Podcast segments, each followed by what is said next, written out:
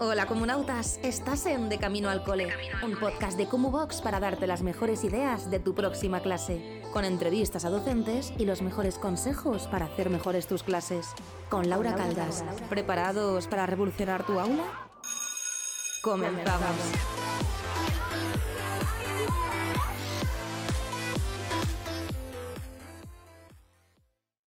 Bienvenidos y bienvenidas un día más al podcast de Camino al Cole. Mi nombre es Laura y hoy es jueves y los jueves tenemos entrevistas con diferentes personas que llevo tiempo hablando, que me parecen relativas para el mundo de educación o que creo que tienen algo que aportar muy interesante. Y hoy ahora se va a presentar el invitado en un segundo, pero antes recordaros que todo esto es gracias a Box, una plataforma en la que tenéis formación, tenéis recursos, tenéis el Kumu Market, tenéis multitud de cosas y para cuando salga este podcast vamos a estar muy prontito de febrero, que va a ser una cosa muy especial, así que quedaros por aquí porque todo lo que va a llegar luego se lo voy a contar a Pedro, que aún no se lo voy a contar, que se me ha olvidado, que llevamos hablando media hora antes del podcast y os voy a, le voy a contar todo lo que va a pasar. Así que nada, ¿quién eres? ¿Qué haces aquí? Cuéntame. Buenos días, pues yo soy Pedro. Soy Pedro y ¿qué hago aquí? Pues no lo sé yo tampoco, no lo tengo muy claro. Pero bueno, pasa un buen ratito hablando de educación que siempre viene bien. ¿Y qué te digo yo de mí? Pues que soy maestro y, y básicamente con eso se dice todo, porque ahí se engloba muchas cosas. Y autónomo, maestro autónomo, maestro emprendedor. No se me olvida, ¿qué se me va a olvidar si me lo recuerdan a final de mes, todos los meses? Que, mm, que nada, pues eso, emprendí hace un añito un proyecto que llevaba tiempo ahí construyendo, que se llama Aprendo en Tribu, en redes sociales tribu aquí en la calle y mm, que es un espacio de aprendizaje. Así que aquí se hace de todo un poco y, es un poco random. Cuando me piden que lo expliquen digo, es que no es, no es una sola cosa, es un montón de, de realidad. Porque hacemos desde refuerzo educativo hasta formación para profe, a padre. ¿Qué momento decides? Porque ¿qué hacías antes? Estabas en un aula y decides ya no voy a estar. Bueno, el camino empieza mucho antes, mm, que es un camino en realidad personal de, de, bueno, de reencuentro un poco conmigo mismo, con qué quiero ser la vida. Y que dicho así suena muy metafísico, pero en realidad es mm, ¿qué, ¿qué, hago conmigo? Y yo trabajaba en un cole concertado, está, llevaba 10 años en ese cole. Bueno, en realidad llevaba toda la vida porque yo entré con tres añitos a ese cole, fue donde yo estuve de alumno. Jolín. Qué sensación, ¿eh? Cuando pasas toda tu vida en un mismo sitio. Buah, eso fue, yo tomé conciencia de eso en el primer año que entré, me pusieron a dar formación de TIC. Y me vi de pronto dándole un curso a mi profe de tres años. Es que es una sensación. Y era, digo, es que esa señora me ha cogido a mí mi manita para que yo aprenda a hacer la A, me ha limpiado los mocos, no me acuerdo, pero me habrá limpiado el culo, me ha aguantado muchas lloreras. Mm, y, aquí estoy yo ahora dándole, enseñándole cómo se enciende una pizarra digital. Pero imagínate la sensación de esa maestra al tenerte enfrente, que yo creo que, que también hay que verlo desde ese, punto, no solo el tuyo, decir, ah, ¿en qué mayor soy que estoy aquí con mi profe? Porque también te sientes... No, para mí era un respeto y era mi... Pero ella debía estar súper orgullosa, Pedro, también, de decir, jolín. Ya, sí, sí, pues entré en el cole donde yo había sido alumno, que yo estuve ahí también la secundaria, así que solo salí los años, cinco años, los dos de bachillerato y los tres de la carrera, fueron los años que estuve fuera de ese cole. Y luego Así que a los cinco años volví como profe. Y claro, los alumnos que había hacía cinco años habían sido compañeros míos. Es verdad, cinco cursos por debajo mía, pero solo cinco cursos. Claro. O sea que mm, los niños que estaba en cuarto de la ESO, pues los había dejado yo en quinto de primaria cuando me fui del cole. Eh, tampoco eran tan pequeños. Y ahora yo llegaba de profe.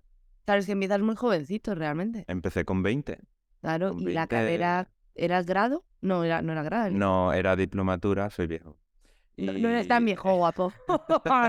soy viejo. Bueno, he de decir que soy del último año de diplomatura. Claro, ya los siguientes eran grado. año de grado, entonces tampoco es joven. Ya, pero tú dices que tiene grado ¿Eh? No será usted dramático.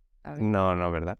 Y, nada, pues tuve 10 años en ese cole por circunstancias, eh, estaba muy, muy cansado de esa situación. Yo estaba fijo, me podría haber jubilado ahí, pero no estaba contento. Y lo dejé. me fui a la nada, sin proyecto de ningún tipo, me fui al paro, sin paro, porque me fui yo.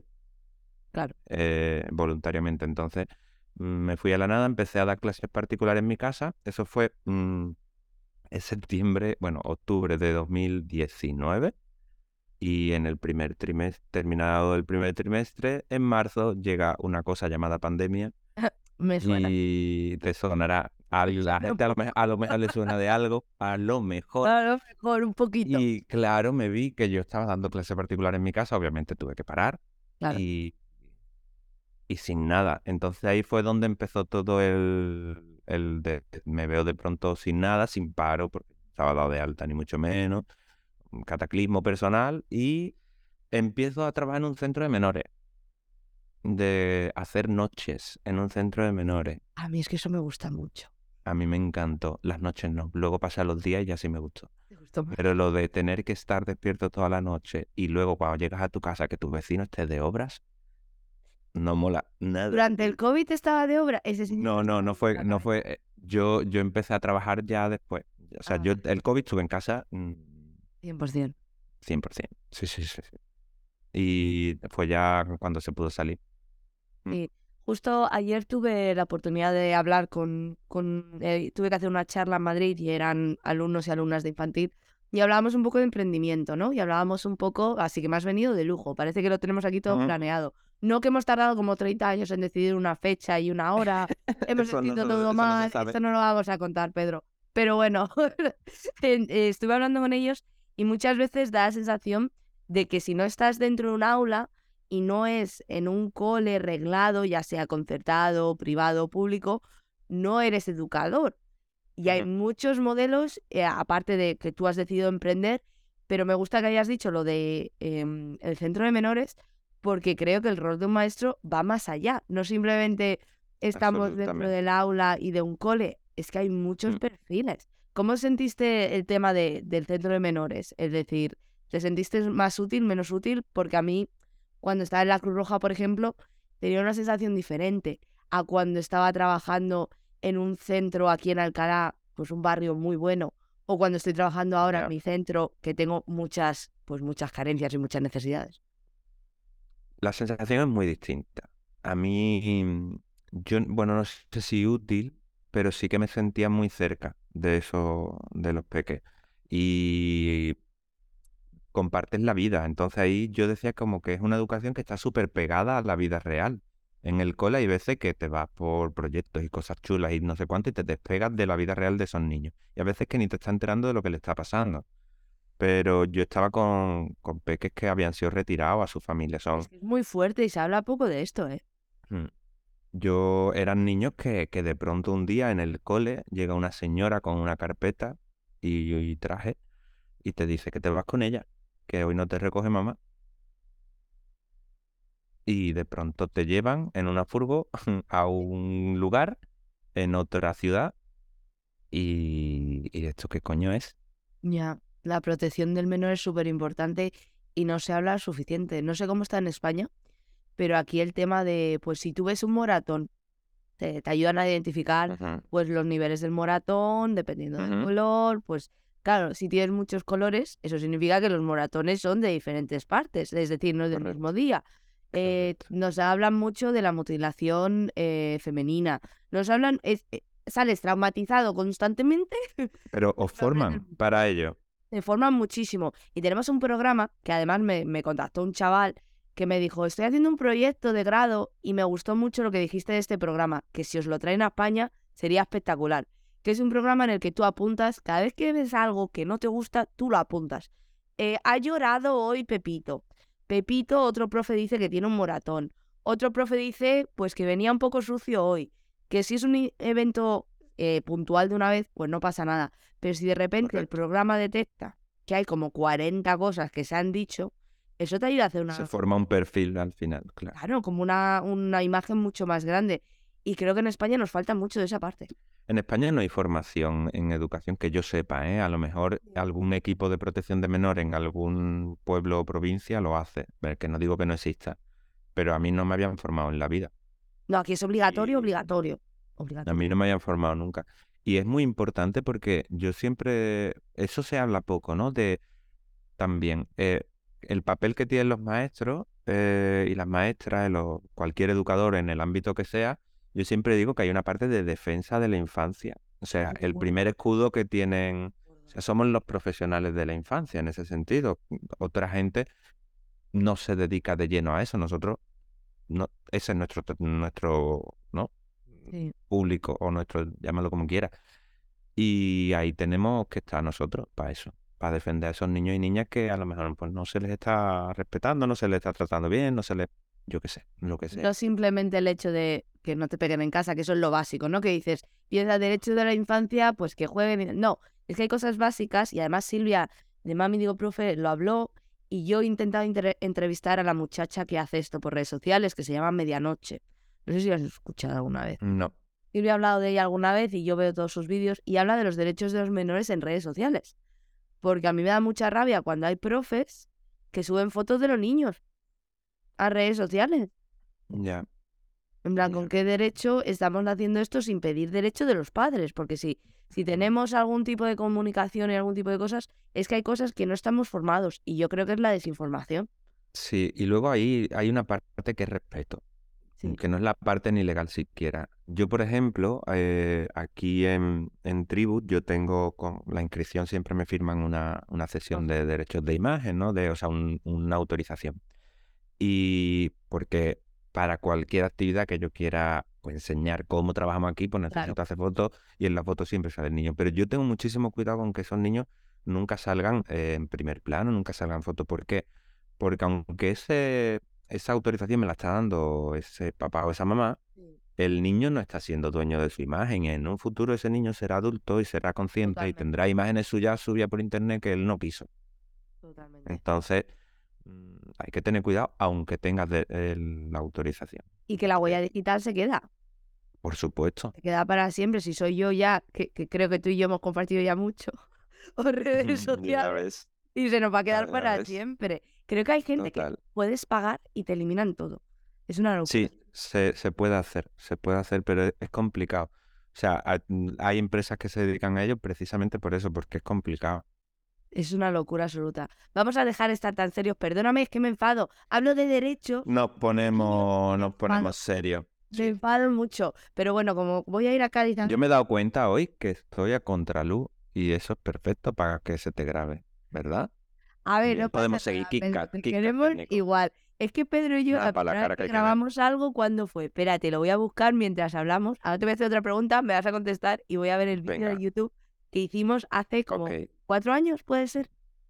A lo mejor no tanto, ¿no? O sí, puede ser, no lo sé. No, yo pierdo la noción del tiempo. Y... Yo no salía contra luz en el vídeo de Pedro, que lo sepáis. Yo aquí a las cosas. Ya, ya se puso bien. bueno, y ahora estoy en la ventana en Madrid, que es que no hace ni sol. Entonces, Oye, pues te da una claridad ahí que es como si, como si tuviera... Es que la gente nos puede ver en vídeo en Kumu. Y creo que en Spotify Cristian ha empezado a subir. Así que que lo sepáis, si queréis verlo, os podéis acercar. Muy bien. Te iba a preguntar, ¿qué, ¿por qué dices, me salgo de educación reglada, ¿no? ¿Qué hay en tribu que te gustaría que estuviese en, en los coles? ¿Qué forma de trabajar y qué forma de comunicarte y conectar con los chavales crees que es necesaria en espacios como, como tribu? O yo en mi caso, cuando era profe de, era monitora de ocio y tiempo libre, siempre digo que ser monitora eh, lo teníamos que ser todos, porque conectas yo también la infancia y otra, es que es lo mejor del mundo ser monitor, porque conectas de otra manera. Conectas en el espacio de ocio y si eres profe yo creo que debería ser obligado, obligatorio ser monitor e irse de campamento o de algo una vez. Pues sí, yo que me gustaría muchas cosas, pero flexibilidad, creo que te diría. Eh, una de las cosas que a mí me enamora de la educación no formal es la flexibilidad, mm, en todos los sentidos. Flexibilidad aquí es que pues ahora tengo ahí montada la decoración de Navidad porque voy a hacer ¿no? un eh, mini campamento de Navidad, eh, de pronto puedo hacer talleres artísticos, puedo hacer cosas mm, de otro, o sea, menos curriculares, ¿no? Y, no pasa nada. Los tiempos los controlo de otra manera. Y sobre todo que también puedo trabajar con familia y con profe. Yo siempre digo que para mí la educación, tribu se llama así por, por eso, porque está el refrán este de para educar a una persona se necesita a toda la tribu. Y, la tribu la forman papás, la forman los maestros y maestras y la forman los peques. Y en tribu hay sitio para las tres, para esas tres patas, ¿no? Del proyecto, que son deberían estar, ¿no? Exacto, exacto. Entonces, eso a veces falta en los coles que están, pero a veces no están bien encajadas esas piezas, ¿no? A veces las piezas de profes y papás, pues mm, hay fricciones y, y al final somos las tres patas de un mismo banco. Si se quita una, se cae. Y yo creo que las fricciones están porque muchas veces las familias no entienden por qué hacemos lo que hacemos. Sí. creo que la comunicación debe ser mejor. Y yo me estoy dando cuenta desde aquí que a veces los profes tampoco entendemos por qué las familias hacen lo que hacen. Escuchamos poco, porque... Muy poco. y ya no es solo que escuchemos poco, sino que hay veces, y mira que muchísimo, o sea, puede que la mayoría, ¿no? Bueno, no sé qué porcentaje habrá, de profes son padres y madres. O sea, que saben lo que es una casa, lo que es tener niños, lo que es... una casa, ¿sabes lo que es una casa? ¿Sabes lo que es una casa? Muy bien, Pedro. Bueno, pues, mm, pues eso, ¿no? Entonces, pero, Jolín, con el tema conciliación, los niños a veces lo tienen muy difícil. Se lo ponemos muy difícil. Y, los y están cansados. Este profe no se está dando cuenta de que este niño no rinde más no voy a decir por su culpa, no, pero no estás poniéndoselo fácil. Se lo estás complicando mucho. Es que así no va nunca a salir del agujero. Pero yo creo también, es lo que hablábamos al principio, el tema de la formación, aquí se llama, es que no sé cómo se llama, safeguarding, como protección, protección del menor. Yo creo que necesitamos entender más contextos, porque a lo mejor si empatizas más, empatizas más porque entiendes que hay otros contextos, porque yo, por ejemplo, Toda mi vida he sido una persona, mis padres están casados, yo nunca he tenido ningún problema en casa, hemos estado siempre bien, pues una familia muy normal, hemos ido de vacaciones todos los años, navidades, y no somos nada del otro mundo. Mi madre es funcionaria en un centro de salud y mi padre era administrativo, ¿sabes? Pero es que empiezas a conocer a otras personas y normalmente tu círculo, ¿no? Eh, es gente que más o menos está igual que tú porque tus padres van a tener amigos en la misma situación. Te, creas te creas que eso es lo normal y en realidad era una persona con suerte.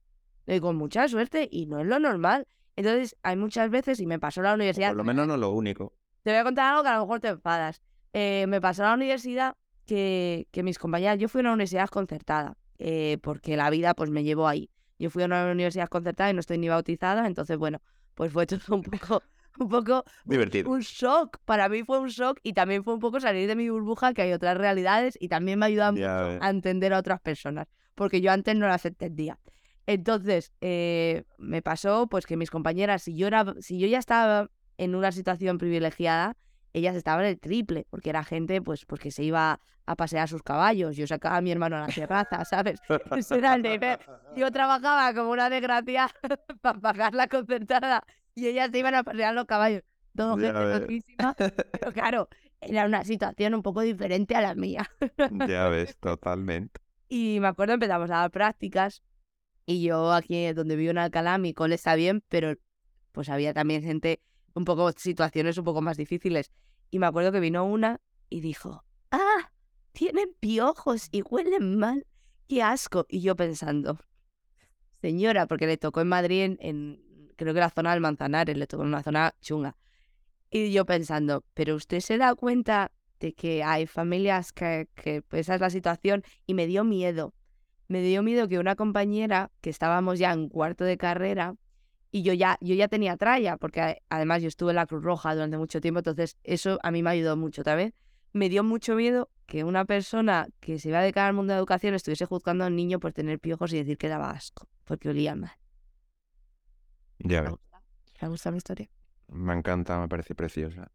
¿Sabes qué es lo que pasa? Que, que yo, yo qué sé, no me, ahí me, me, me, llevas me, llevas a terreno en los que me enfado y me pongo Pero para eso estamos no, aquí, a no puedo... Claro, ahí está. Luego dice, hay que ver Pedro un gruñón. A veces, a veces no. Pero que, hay una cosa que se llama respeto y tolerancia. Y, eso va en, no va ni en la clase social ni en el dinero que tengas en la cuenta, va en cómo tú eres como persona y los valores con los que se te ha educado. Y hay gente que no lo tiene. No, porque no han visto otras realidades. Y, hay gente que, que, como persona, pues dejan que desea. Entonces, mm, esas personas están en todos los ámbitos de la vida y también en educación. Y hay profes que son, perdón, lo voy a decir, una mierda de personas. Y, son profes. Y son profes. Sí. Y dice tu coño, pues, hostia, qué mala suerte ha tenido ese niño. ¿Qué le ha tocado? ¿Qué le ha tocado? Y los hay. Y los hay gente que pues trata con, tú lo has dicho, con asco a los niños. Y no me estoy refiriendo a niños de, de ciertas clases sociales, no, que da igual. Sí. que es verdad que hay gente que el dinero le pues le parece más bonito y le, les quita les quita las cosas, ¿sabes? Le, le, ¿No? Entonces ven que su papá o su mamá es tal y se ponen de pronto así derechitos y, y, de pronto quieren mucho a ese niño. Qué buena gente eres, ¿eh? Y qué lindo. y qué de Navidad. Y qué gracioso, ¿eh? Y qué bien, nada, no te preocupes que yo te ayudo, que no te preocupes, nada, esto lo solucionamos. Pues, pues sí, qué pena, pero lo hay, lo hay. E, igual que tú vas a un banco y depende con, y cuando voy yo con mis pintas despeinado, que no, no salgo peinado ni un día de casa en condiciones y tal, y me ven y ves, este hombre que viene aquí a pedir, pero a pedir de ponerse en la puerta con un cartón o a pedir una hipoteca, no lo termino de entender muy bien, ¿no? Y llega otro, súper maqueado, aparta, aparca un coche de marca en la puerta y tal, y lo, le ponen una alfombra roja. Pues eso en los coles también pasa. A mí me da mucho miedo que eso pase. Y yo no me he dado, no he tenido la circunstancia en mi vida pues yo lo he visto. trabajar así. yo lo he visto. Yo creo que también es que aquí, como hagas eso, te despiden. Ya es que aquí, además, como el proceso es diferente. ¿Sabes qué es lo que.? Perdón. no, que te iba a decir, digo, pero nadie es tan descarado. O sea, hace muy sutil. O sea, eso en teoría no está aceptado. me doy cuenta, lo reporto. ¿Sabes lo que te quiero decir? Entre nosotros nos podemos eh, reportar. Hay una cosa que se llama el papel amarillo, de Yellow Form. Mm. Y vas y, y, tú lo escribes y luego la directora lo va acumulando y van viendo si tenemos que fijarnos en ti o no porque lo que va ah. antes es el menor, no tú. Ya. Pues a veces aquí eso no pasa. Y, y, no siempre se hace, que lo he pintado ahí como con mucha maldad, ¿no? Pero a veces se hace no con tanta maldad, pero porque pues llevas esa carga, carga cultural en tu mochila, ¿no? Y, y la estás aplicando a los niños sin darte cuenta, no con maldad. Pero hay que tener cuidado. Por eso digo que, creo que nosotros también tenemos que defender la infancia en ese sentido. Y volvemos al principio. Y volvemos al principio. Sin querer, ¿eh? ¿Eh? Se cierra el círculo. Pero es eso, la protección de la infancia y que nos tenemos que formar más. Y yo llamo aquí desde, desde este podcast eh, que por favor el gobierno empiece a invertir en formación buena. Por favor. Ya, por favor. Por favor, no formaciones de un PDF, que eso no sirve para nada o formaciones de hot potatoes, que ya eso no lo usa nadie. Hostia, J-Click. J-Click. Era la que me daban entonces, que era la de la Junta de Andalucía. Sí, y yo tenía hot potatoes, que me gustó mucho en su momento, pero pienso... Sí, en su momento era innovador. Era muy guay. Yo es que he sido friki desde que nací, ¿sabes? Y luego era una mierda así. Yo también, totalmente. Además era feo como él solo. Y salía una persona con una mano así con una patata. Es que era, para mí era perfecto, porque todo el tema de patatas a mí me parece espectacular. Soy como Alba de paréntesis, ¿sabes? Que en el podcast lo hablamos, el que hice con ella. La patata me parece espectacular, pero es que no lo entiendo. Ya. La gente que nos escucha ahora no. Sí. Probablemente, y eso sería buena señal. señores, ya. Eso sería buena señal. Ha salido hace 10 y yo he salido hace ¿De qué? De la carrera, ¿no? ¿Qué va? Bueno, que no, yo salí en 2010, hace 13 ya. ¿13 ya? claro, porque en la licenciatura es un año menos. Y ah, tiene sentido. Que eres un y a, lo y, a lo, y a lo mejor... Si al final en resumen siempre es el mismo. Eh, viejo, que somos señores ya. somos señores, somos señores. Fui ayer a dar la charla con los de infantil, eran pollitos, macho. Estaban en primero de carrera, todos así, y yo, bueno, chicos, pues vamos a hablar de por qué ser profe mola y todos. ¿Tenéis preguntas? No. Y digo, vale, ¿sabéis lo que es Geniali? No, pues vamos a hablar de Geniali. yo cuando pienso que ya hay profes que han sido alumnos míos, yo ya me... Yo no estoy preparada para ese momento, ¿eh? No, no, yo ya conozco algunos que, que fueron alumnos míos en primaria. Es verdad que fueron mis primeros años y eran sus últimos, pero han sido alumnos míos y hayan hecho magisterio y ya son profes. Y yo cuando llegué aquí tenía 22 años. Bueno, y yo ya soy... Yo antes era el, el, más joven de mi claustro, que siempre me tocaba hacer de secretario por ello, y ya soy un señor. Un señor, pero con canas, estamos los dos con canas. Bueno, no, o sea, yo es que solo tengo canas ya. Estoy teñida. además, me dice mi padre, ¿vas a hacer un podcast? A gala. Y dice, ¿pero te vas a peinar? Y digo, no, porque a Pedro le da igual. Porque Pedro tampoco. No me voy a peinar porque Pedro tampoco. Entonces, solidaridad con Pedro. bueno, yo me, yo me he vestido por eso de que de mi casa tribu hay que pasar por la calle. En la calle. Pues te voy a empezar a hacer las preguntas de la persona anterior y vamos a enfadarnos un poquito más. Pero la primera pregunta es un poco complicada. te la ha dejado Carolina desde Boston, Estados oh, Unidos. Carolina. Carolina Mamaja, pobrecita. ¿Qué consejo, le da, qué, qué consejo nos das para que la vida no se complique? Oh, vaya. Es que te he dejado al autónomo. Carolina, Carolina, no se hace. Mira, ¿tú, tú ves ese momento en el que suena el despertador y hay un botón de cinco minutos más.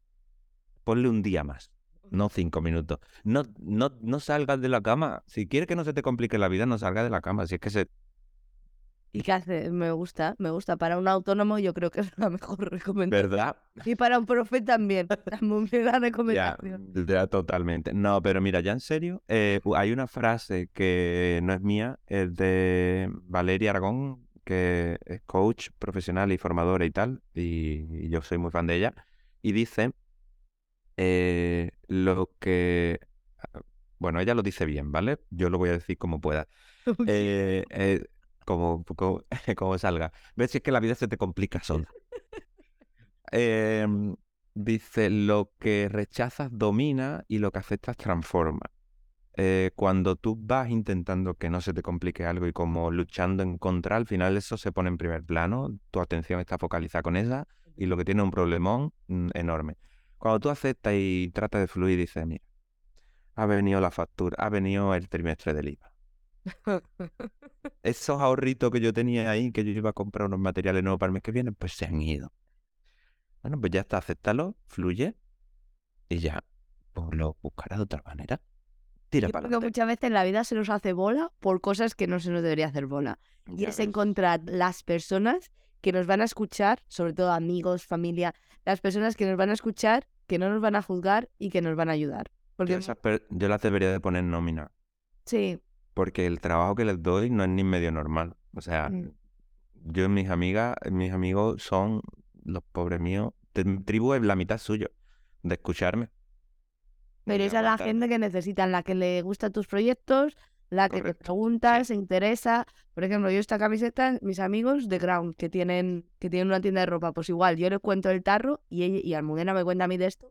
Y es que cuando me pasa algo del IVA, de, mm. sé a quién voy, a decir, ya la leche. Y cuando me pasa algo de profe, también sé a quién voy. En plan, ni hago mi amiga Clara, que la voy a ver esta tarde además. E, ese es el proceso, el buscar gente. Totalmente. Yo mm, a esta respuesta no le puedo, lo siento, no tengo la solución. Si la hubiera tenido, mm, yo viviría mejor. Y si la tuviera. Y yo siempre digo que desde que emprender es dedicarte a solucionar problemas. Sí. Con, pero con pero con alegría, o sea, no en plan llorón, sino mm, que te reta, ¿no? Mm, claro, no es, ay, que ve ahora esto, ¿no? Sino son retos que, que a mí me, me, me entusiasma y me enchufa un montón y es como, vale, ahora surgió esto, venga, pues a ver cómo lo solucionamos, venga, pues vamos a inventarnos, pues vamos a hacer unos talleres, pues vamos a hacer no sé qué. Y vas resolviendo situaciones que se te van planteando. O sea que la vida, la vida no, no deja de complicarse nunca. Es ya la actitud con la que tú te la quieras tomar. Totalmente. Y que yo siempre digo que los maestros son las personas más creativas, que hay mucha gente que me dice, yo no estoy creativo, digo, ¿tú solucionas problemas todos los días? Correcto. Eso es la creatividad, majo. Total, total. Mirando, que no sepas utilizar el Flaticon y el PowerPoint da igual. O la Cricut, eso da igual. Lo que tú tienes son eh, soluciones a todos los problemas. Te puedes solucionar la vida con todo. Da igual con lo que sea. Ya sea con unas tijeras, con un punzón o con o lo que sea. Así que sí, me ha gustado. ¿Y qué pregunta le dejas al siguiente? Que creo, bueno, el siguiente creo que es Angélica. Bueno, si es Angélica, eh, yo tengo aquí en Tribu eh, Las aventuras de Coco, su libro, su cuento, y me encantaría saber cómo vivió ese proceso de, de, de ver su cuento en realidad, cómo se vive eso. Tiene que ser muy bonito. Su historia hecho realidad. Y, y, pues ya que se pone, pues qué consejo le daría a alguien que tuviera una idea, un cuento, una historia bonita que quisiera verla en un libro. Muy bien. Consejo. Además, Si no es ella, pues que alguien se, se imagine que sería hacer un libro. ¿Te imaginas? Que Que le hacemos la que pregunta alguien que no ha escrito, Que no no ha escrito un libro. Totalmente. Hombre, no me, no me he imaginado yo una vida sin problemas. ¿eh? ¿eh? ¿eh? no, no, no, sí, la verdad es que tú te has Hay que echarle imaginación, ¿eh? Hay que echarle imaginación, ¿eh? Vale, me ha gustado mucho. ¿Y qué me recomiendas? ¿Qué te recomiendo? ¿Qué te recomiendo? ¿El autónomo? No, te recomiendo no meterte en lío. No, no. Cuando, mira, cuando te venga esa idea de, ay, estaría bien hacer un no sé cuánto, vete a un paseo. No, no Vete al cine, vete a... No. No, pues al revés, te, justo lo contrario, que te recomiendo, mm, pues mira, hay mucha gente que se atasca con ciertas cosas y a mí, eh, a la hora de la creatividad, de emprender, de lo que sea, y a mí mm, la gran, muchas soluciones me han venido de la mano de mis hobbies, de mis aficiones. Sí. Entonces, a la gente les recomiendo que se busque una afición. Le va a venir muy bien para dejar de meterse en la vida de la- los demás. Eso por un lado. Y por otro, no, hombre, no, no, no, no. Venga. No, yo qué sé, mira, yo a mí siempre me ha gustado mucho hacer manualidades. Y ahora, pues hago decorado para tribu, ¿no? Yo qué sé. Eh, a mí me gustaba muchísimo todo el tema de los cachivaches de la tecnología, de la mesa de mezcla, de sonido y tal. Ahora hago un podcast y doy formaciones de radio. Me ha llevado, me ha abierto puertas profesionales, cosas que antes era simplemente una afición. Entonces, pues la gente que no deje las aficiones, así como consejo y como recomendación. Entonces, a ti, no sé cuáles son tus aficiones, pero mm, busca, en ese sentido, que no las dejemos por el trabajo, ¿sabes? Porque a veces nos abren puertas a mundos Sí. que no imaginábamos. Y Pedro no lo ha dicho, enseña la taza, Pedro. Es que yo llevo como dos años diciendo, me quiero comprar la bolsa, yo quiero la bolsa. Y es muy bonito, creo que es el diseño más bonito, tengo a mano. es el diseño más bonito que he no visto de profe de corazón, eh, me flipa, me flipa. Y llevo, sí, cuando vaya a Madrid la pido, sí, sí, llevo mazo pidiéndola. Ya, pues el- la verdad es que mm, no sé, a mí es uno de los que más me gusta también y Es- se nota porque la pongo en todo, lo, he puesto en la camiseta, lo he Es puesto en la bolsa y la taza, la taza que to- bueno, cuando lo escuchen ya sí está, ¿vale? Pero mm, ahora todavía no está en la Aquí vamos, solo- primicia. Solo la tengo yo. Es mía, es mi taza. Pues te iba a preguntar otra cosa. No, Ah, pero estará Ya me he mañana. acordado. Si tuvieras la oportunidad, ya para terminar y te dejo que pases tu mañana, eh, me ha encantado lo de, la manu- lo de los hobbies, porque eso es por lo que estoy yo aquí. Porque yo era una friki de YouTube y yo era una Pues friki la fíjate, fotografía. Otra, o- me, me confirma mi teoría. Eh, y que tu hobby sea parte de tu trabajo es maravilloso. Yo creo que te alegra más. Y para maestros, yo sigo diciendo que tenemos la mejor profesión del mundo y una de las razones, en secundaria los profes de idiomas somos los mejores. Y te voy a decir por qué. Porque puedes adaptar todo, absolutamente todo. Tú puedes hablar de patatas y puedes hablarle del presente continuo con patatas. Entonces, que los maestros tengamos la oportunidad de adaptar nuestros hobbies a clases es lo mejor, porque puedes adaptar todo. Total. Radio, comunicación, idioma, eh, manualidades, anda que no puedes hacer cosas con manualidades que te gusta, yo qué sé, la comida, pues anda que no puedes hacer cosas con la comida. Yo creo que tenemos mucha suerte. Eso es mucho, mucha suerte. Mira, Marina, mi compi de podcast de Teacher Katze, eh, ella da inglés eh, a un FP de cocina. es que es muy... Y cada vez que sube, mira, hoy hemos hecho no sé qué mm, dulce típico de tal país, de no sé qué. Digo, tía, tú te llevas todo el día comiendo en clase. Eso, Eso no es es clase de inglés. Eso ya... la no, cara muy gusto. dura. Así que fíjate, tú sí es maravilloso. Ese profe te lleva a sitio, pues, ah, Que no sabes, que nunca nunca sabes lo que vas a hacer. nunca sabes. Nunca. Yo terminé en China siendo profe. Hostia. A mí me pa- Ya yo me fui a China. Me dijeron, ¿quieres firmar este proyecto aunque no sepas nada de mandarín? Y dije, sí. Yo me fui en 2019, antes de COVID. Oye, ¿sabes ya algo de mandarín? Sé algo y llevo una temporada, pero con todo el tema del COVID dejaron de dar las clases y eran todas Ah, online y yo es que no puedo. Yo necesito ver tu cara. Yo no me gusta Ya. la pantalla. Para esto me encanta porque tengo la oportunidad de ver a mucha Claro. gente y hablar con mucha gente, Correcto. pero para aprender cuando la gente dice, los ordenadores se van a llevar a los maestros, digo, pues pobrecitos, porque yo me No, yo soy mucho, yo soy muy analógico. Mira, con todo lo que me gusta un cachivache y una tecnología, Luego a la hora de la educación soy muy analógico, muchísimo. Muchísimo. Y, papel, yo necesito. Necesito, necesito el cara a cara, la formación presencial y, manipular y... Que todas las personas que den formación online me van a mandar a tomar por saco. Que yo ya he entrevistado a Elene, he entrevistado a gente que me va a decir, hija, y que yo doy como box, pero es que algo que está continuado como un idioma yo no puedo. A ver, que no, que no es que no valga, pero bueno, a mí me gusta más. Yo también hago muchas cosas online, estoy todo el día en redes y tal, pero bueno, cuando puedo elegir presencialidad, elijo. A ver, para aprender PowerPoint, mejor en mi casa, porque si tengo que, cagarme en el PowerPoint. Ya, a lo mejor te hace falta un ordenador, ¿no? Sí, y también aparte, y a lo mejor me tengo que, tengo que decir cosas que me acuerdo de su padre y su madre y todo el mundo. Es que bien te sale todo. Digo, sí, antes de, de, de, de decir mm, mil tacos. Ahora, ¿no? Ahora. Ahora. Pues la última cosa que me vas a decir. ¿Qué cambiarías de la educación y qué, eh, ¿qué quitarías de la educación y qué añadirías? Del sistema tradicional. Del sistema sistema, ¿no? Vale. Eh, mira, añadiría eh, pues lo que dije antes, flexibilidad, pero llevada también a, a todo, a todo, de poder salir de las escuelas, poder ir mucho más a, la vida real, a la naturaleza, a, no sé, yo cuando veo cuentas como Señor Pan o desde aquí arriba, que cuentan cómo es la, educación en, Noruega, en Alemania, que eso se lleva muchísimo más, las envidio mucho. Y creo que eso lo, lo introduciría aquí. Y no es tan difícil, es querer. Entonces quita un poquito el corsé del currículum, que tiene que estar, pero es muy encorsetado y, deja esa flexibilidad. ¿Qué quitaría?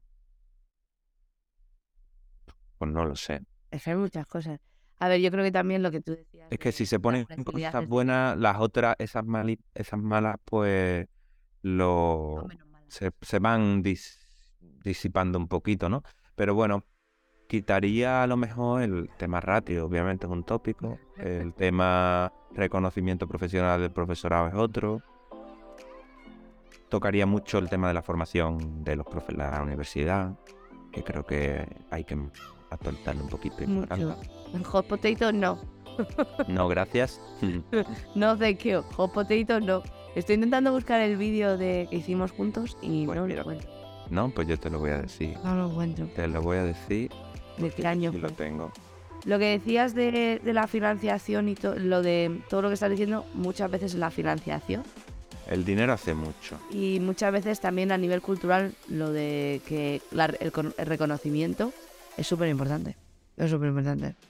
Eh, porque dicen, no somos como Finlandia, ya, pero es que en Finlandia les pagan cuatro veces más, eh, la formación es mejor y la gente les respeta.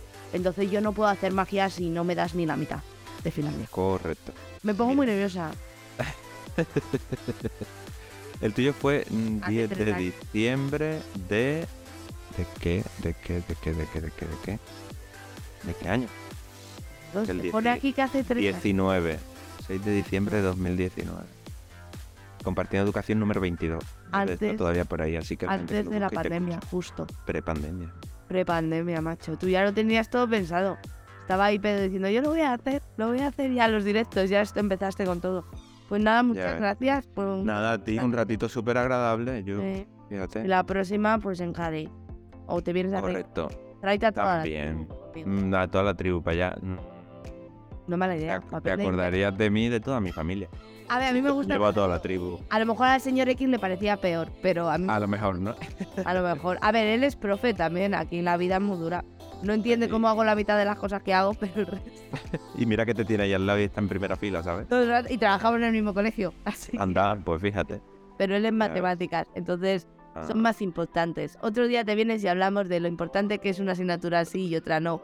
Dímelo a mí que soy de música. Ya, que te voy a contar. O, o los de arte, educación. Ya ves. Hablamos otro día. te vas a venir en febrero otra vez. Total. No, tocado. Pues muchas gracias, Pedro, y Nada. a todos los que estáis detrás de la pantalla. Y recordaros que estamos en Spotify, Apple, todos los sitios estos donde se suben los podcasts. Y en Spotify estoy haciendo recuento cada vez que termino la entrevista de cuántas valoraciones. Ahora hay 104. Así que si os ha gustado, o aunque no os haya caído bien Pedro, no pasa nada, dejarnos cinco estrellas, aunque es un señor muy majo. Por favor, dejarnos estrellas. Y que eh, cualquier cosita ya sabéis dónde estamos, que nos vemos por redes sociales y que esto es gracias a Kumu, la plataforma en la que tenéis cursos, formación, el Kumu Market, mil millones. Qué maravilla. Y que nos vemos muy pronto, Pedro. Nos vemos pronto. Un besito. Chao. Adiós.